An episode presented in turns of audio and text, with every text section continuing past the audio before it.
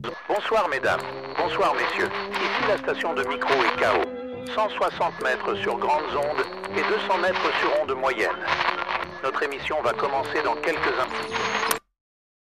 Bonjour et bienvenue dans ce deuxième épisode du podcast Micro et KO. Bonjour. Aujourd'hui, on va parler des personnes au potentiel intellectuel, ou HPI. Mais avant, commençons par notre petit disclaimer. Nous ne sommes ni psychologues ni médecins. Nous partageons avec vous uniquement notre vécu et l'expérience acquérie au cours des années. Ceci étant dit, entrons à présent dans le vif du sujet. Alors, le haut potentiel intellectuel correspond à une intelligence cognitive très supérieure à celle des personnes de sa classe d'âge. C'est aussi important, à mon sens, de définir ce qu'est l'intelligence cognitive. C'est en fait toutes les aptitudes fondamentales d'une personne, comme par exemple le raisonnement ou la vitesse de traitement de l'information. On est capable de mesurer le QI grâce à un test psychométrique. Les plus utilisés en France et dans le monde sont ceux de Wechsler, déclinés en plusieurs versions selon votre âge.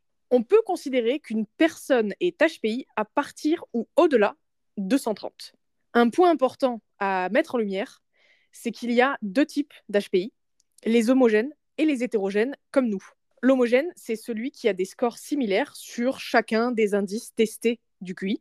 Et l'hétérogène, c'est celui qui présente des écarts de 15 points et plus. Le test de QI se sépare en quatre familles. La compréhension verbale, la mémoire de travail, le raisonnement perceptif et la vitesse de traitement. Ça dure entre 2 et 4 heures selon les cas. Un autre truc à savoir aussi, c'est qu'il n'existe pas vraiment de profil type d'HPI il peut y avoir autant de profils d'HPI que de personnalités différentes finalement. Regardons un petit peu les choses d'un point de vue scientifique. Des études ont pu montrer, grâce à l'imagerie IRM, des particularités physiques au niveau du cerveau des personnes à haut potentiel. Tout d'abord, au niveau du corps calleux. C'est la partie qui relie les deux hémisphères du cerveau entre elles. Ce corps calleux est donc plus dense en fibres nerveuses. Ensuite, au niveau de la substance blanche, l'épaisseur de la myéline qui gaine les neurones est plus importante. Pour finir, le tissu glial, composé de cellules qui nourrissent et soutiennent les neurones, est de meilleure qualité. Nous pouvons dire du coup que les personnes HPI ne sont pas un phénomène de mode ou une excuse. Il s'agit vraiment d'une réalité qui est prouvable par l'appui de l'imagerie IRM et fondée sur des observations et des études scientifiques. Tout à l'heure, on abordait le fait qu'il y avait autant de personnalités qu'il y avait de personnes HPI. Alors, c'est vrai, mais il y a quand même des caractéristiques, trois caractéristiques qu'on va retrouver chez la plupart des personnes qui sont HPI. Chloé, je te laisse les introduire. Alors, la première caractéristique, ça va surtout être le fait de penser, mais pas juste penser. Chez les HPI, en tout cas la plupart, c'est presque un besoin vital. C'est comme respirer. C'est-à-dire que dans n'importe quelle situation de la vie, dans n'importe quel moment de la journée, on va penser tout le temps à plein de choses en même temps et ça ne va jamais s'arrêter. Il y a des fois où ça en est même très handicapant, par exemple quand on va se coucher et que à ce moment-là, il faudrait plutôt être propice à la relaxation, à la sérénité. Et en fait, ton cerveau, il est juste à fond. Et moi, des fois, je mets une, voire deux heures à m'endormir parce que mon cerveau part dans tous les sens et je n'arrive pas à le calmer. Mais du coup, c'est tu penses à quoi exactement? Tu penses à ce que tu as à faire le lendemain ou c'est vraiment des pensées qui sont totalement aléatoires? Les deux. Ok, super. c'est les deux. Ça peut être des trucs euh, très euh, terre à terre, comme tu disais, les rendez-vous, euh, les trucs que tu as à faire, ou euh, des scénarios dans lesquels je suis, je suis dans mon univers parallèle, je pense à des trucs, je m'invente des, des situations, des vies, c'est les deux. Ok. Pour le deuxième, ce serait plutôt du côté des sens, c'est-à-dire que on va avoir comme des sens plus aiguisés. On va remarquer des détails plus vite et plus souvent que les autres personnes. Donc dans ces cas-là, ça peut être une force dans pas mal de domaines. Et dans d'autres, ça peut devenir une vraie faiblesse et un vrai problème au quotidien parce qu'en fait, on est vite saturé.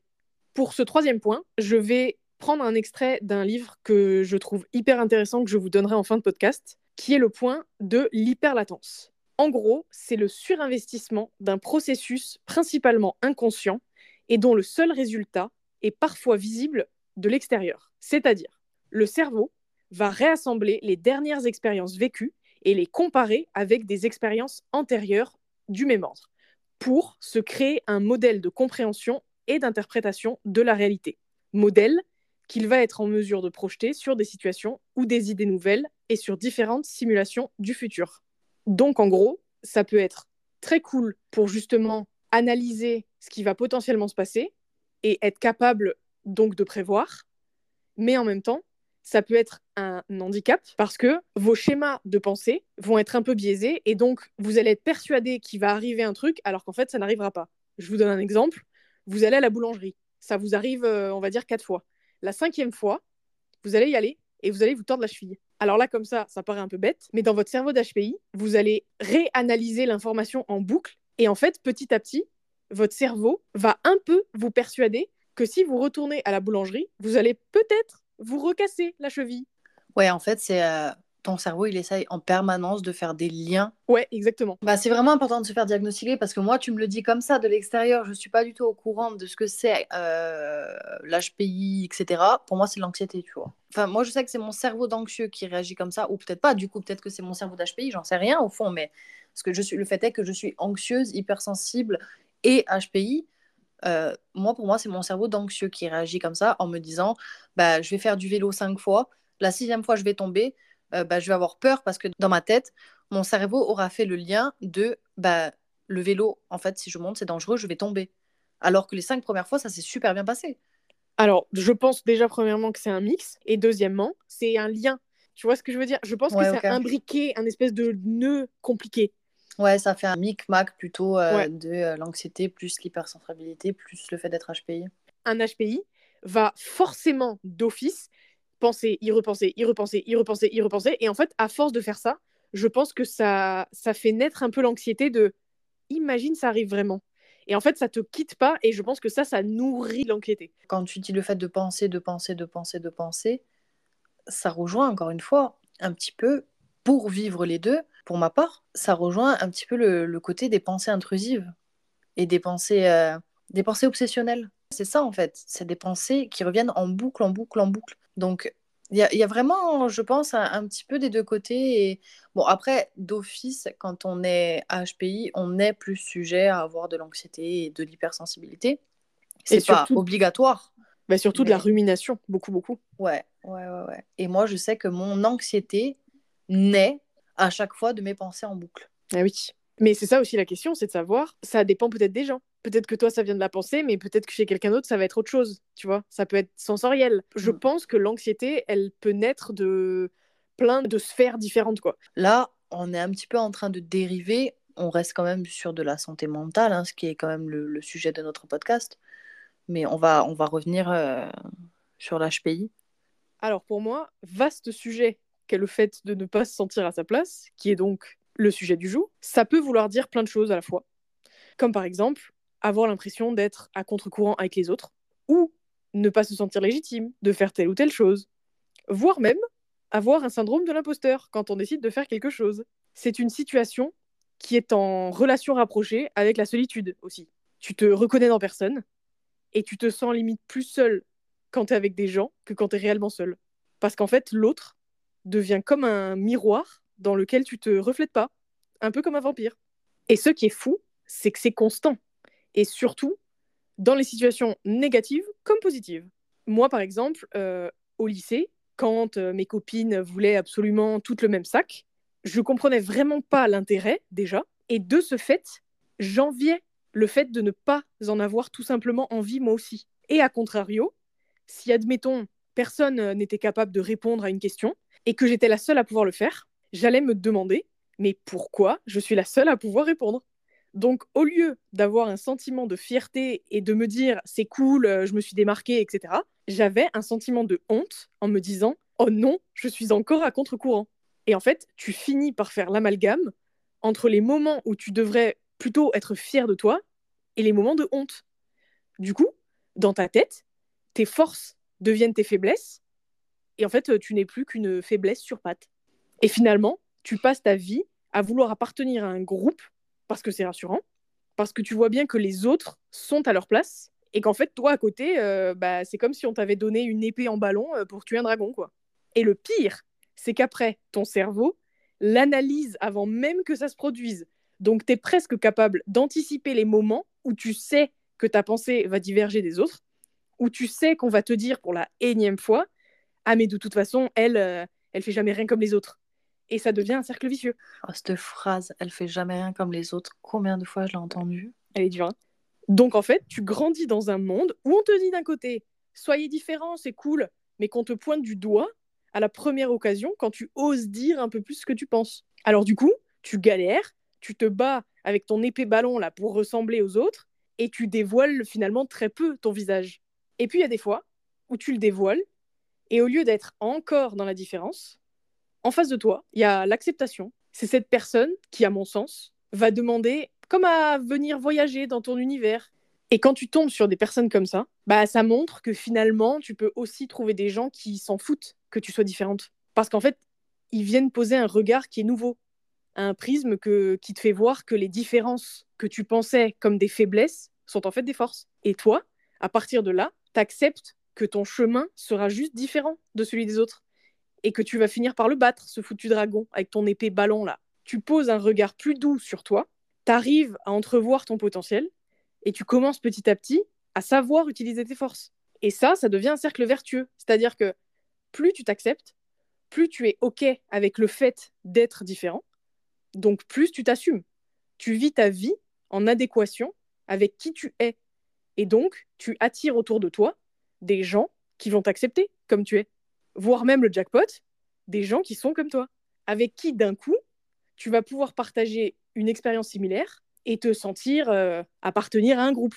Et ce groupe que tu as cherché en vain jusqu'à maintenant, bah, je dois avouer que ça envoie quand même un sentiment de soulagement. C'est un peu comme quand j'ai passé mon test de QI, j'ai senti que j'avais besoin de la réponse pour continuer d'avancer, entre guillemets. Mais d'un autre côté, j'étais pétrifiée parce que j'avais peur de la réponse en même temps. En gros, je vous fais une image. C'est comme si tu cherchais un trésor toute ta vie sans carte. Et que là, tu trouves une carte avec une croix et que tu décides d'aller creuser. Mais déjà, premièrement, qui te dit qu'il y aura un trésor là-bas? Et surtout, deuxièmement, qui te dit que c'est celui que tu cherches? Et si c'est pas le bon? Bah, du coup, tu repars à zéro et il faut continuer de chercher. Donc, je me disais, s'il s'avère que c'est positif, j'aurai enfin la réponse à presque toutes mes questions et ça expliquerait beaucoup de choses dans ma vie, dont ce sentiment de décalage. Parce qu'évidemment, vous vous doutez bien qu'avoir ce genre de ressenti depuis quasiment toujours, ça amène avec la culpabilité envers soi-même, le fameux mais qu'est-ce que j'ai fait pour mériter ça? Qu'est-ce que j'ai fait pour être si différente? Et à ce moment-là, la seule réponse était bah c'est de ma faute. Et quand soudain, après toutes ces années, on vous donne la réponse tant attendue, c'est la délivrance parce qu'une partie de la culpabilité, elle s'en va. Et moi, j'ai été en paix avec moi-même à ce moment-là. Par contre, ma manière de voir les choses, surtout envers moi-même, je sens qu'elle est encore euh, ancrée, que j'ai encore mes, vieux démons, tu vois, qui ressurgissent. Par exemple, on parlait de biais cognitif tout à l'heure, bah, c'est exactement mon cas et mon problème pour ça. C'est-à-dire que j'y ai tellement pensé tout le temps et je me suis tellement persuadée que c'était ça la réponse, que c'était de ma faute parce que j'étais différente, parce que c'était moi le problème, etc. Que même encore maintenant, quand il arrive des trucs dans la vie, ma réponse instinctive, la première qui va arriver, c'est c'est de ma faute, c'est moi le problème, etc., etc. Et en fait, c'est contre ça que encore maintenant je me bats tout le temps en essayant d'être plus douce avec moi-même, en me disant c'est pas forcément vrai, faut que tu casses ce schéma de pensée. J'ai exactement le même problème euh, sur le même sujet, enfin pour les mêmes raisons quoi. Ouais, j'ai l'impression que c'est un problème assez euh, récurrent. Et je trouve que ne pas se sentir à sa place, ça fait peur. Déjà que la vie est compliquée, alors je vous explique même pas comment ça se passe en tant qu'HPI. Et pourtant, avec la force du temps et les connaissances, je trouve qu'on finit par se créer un peu notre propre place et trouver nos compagnons de route qui rendront un peu l'expérience euh, plus douce et plus fun. Comme un bon 5 étoiles sur 5 sur TripAdvisor finalement.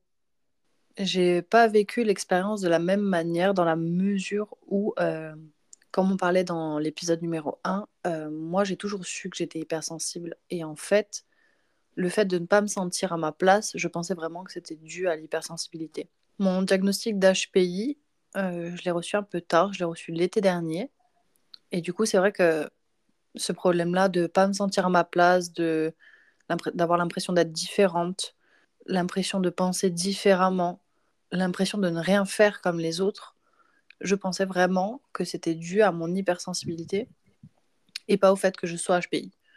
Alors, c'est peut-être un petit peu des deux, mais du coup, je pense euh, clairement qu'il fallait peut-être pas mettre tout sur le dos de mon hypersensibilité. C'est vrai que les réflexions que je peux avoir au quotidien ou les questions que je peux me poser sont très différentes euh, de celles de mon entourage. Je ne peux pas passer plus d'une minute sans penser à quoi que ce soit. En fait, je suis tout le temps en train de penser à quelque chose. Tout le temps.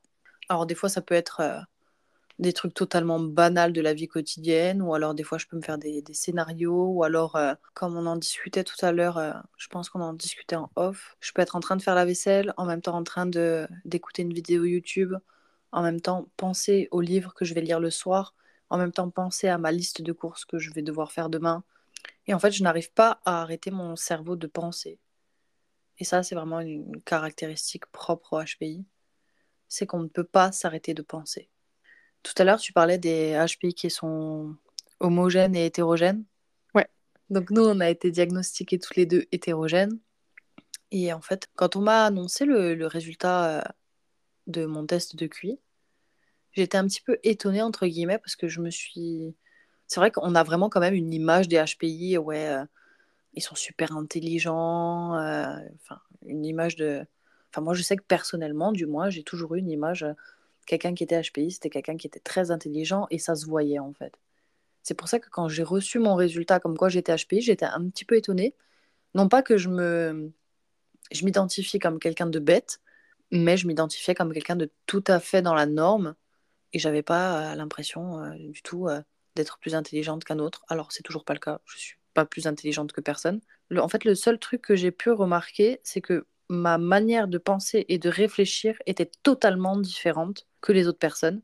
Et c'est vrai que même quand j'étais en classe pour euh, des devoirs ou euh, pour des problèmes en maths ou quoi que ce soit, j'arrivais au même résultat que les autres, mais sans passer par le même procédé. En fait, ma réflexion était totalement différente pour en arriver au même point. Alors c'est bien que tu dis ça parce que c'est exactement la caricature qu'on se fait d'un HPI. Déjà, je trouve que le nom, il est problématique, c'est-à-dire que ça s'appelle les surdoués, sauf qu'en fait, ça n'a rien à voir.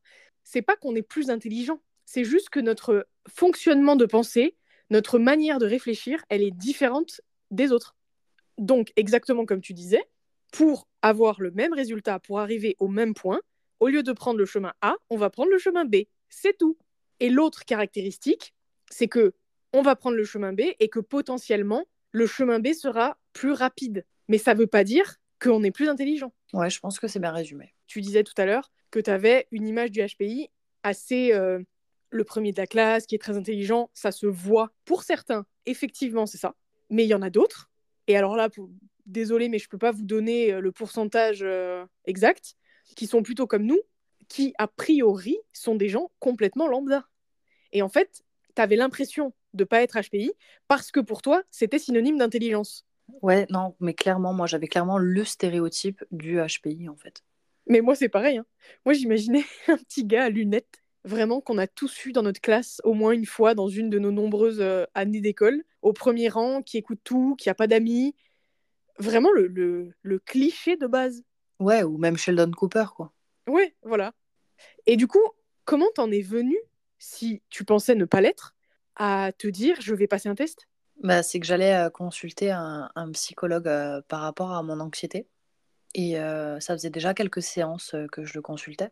Et en fait, au bout de 5-6 séances, en voyant mon histoire, ma façon de réfléchir, la façon dont je relatais mon histoire, il a peut-être fait des liens. Et en fait, c'est lui de lui-même qui m'a proposé de passer un test de QI. D'accord. Et est-ce que tu t'étais déjà posé la question avant? Je m'étais pas posé la question par rapport au HPI, je m'étais plus posé la question par rapport à un, TSA, donc un trouble du spectre autistique, parce que j'avais quand même des, euh, des particularités, on va dire, qui reviennent beaucoup dans, dans, les troubles du spectre autistique. Donc moi, je me posais plus des questions par rapport à ça. Le fait est que euh, j'ai été diagnostiquée aussi avec un, TSA, mais que également je suis HPI. C'est ressorti en fait pendant les tests de QI. Bon, je pense que par rapport à ce sujet-là, on a à peu près fait le tour. Il y aurait sûrement encore des choses à dire, mais on aura d'autres épisodes pour les aborder. Euh, par rapport au livre dont je vous parlais tout à l'heure, c'est un livre que m'avait conseillé euh, mon psy, celui qui m'a fait passer mon test de QI. Ça s'appelle Les philocognitifs. Il n'aime que penser et penser autrement. C'est écrit par trois personnes Fanny Nussbaum, Olivier Révol et Dominique Sapé-Marinier. J'ai adoré ce livre, euh, je le trouve très clair. En fait, je trouve qu'il est super, que ce soit pour la personne concernée ou aussi même pour ses proches, parce qu'en fait, euh, il y a même des conseils et pour les HPI et pour les proches. On scinde bien en deux les HPI euh, homogènes et hétérogènes, et donc vous pouvez vraiment aller creuser beaucoup plus profondément, apprendre les caractéristiques, les faiblesses, les forces. Je le trouve vraiment génial. Si vous vous êtes reconnu dans nos témoignages et que vous ressentez le besoin de vous faire diagnostiquer, vous pouvez passer un test de QI chez un psychologue. À savoir qu'il faut bien vous renseigner avant parce que tous les psychologues ne font pas passer des tests. Pour chaque tranche d'âge, il y a des tests qui correspondent. Je crois qu'on a fini pour ce deuxième épisode du podcast Micro et. On se retrouve tous les lundis matins à 6h. N'hésitez pas à partager ce podcast autour de vous si vous pensez qu'il peut aider quelqu'un dans votre entourage. On se retrouve sur nos réseaux sociaux, Instagram et TikTok, et on vous dit à bientôt. Salut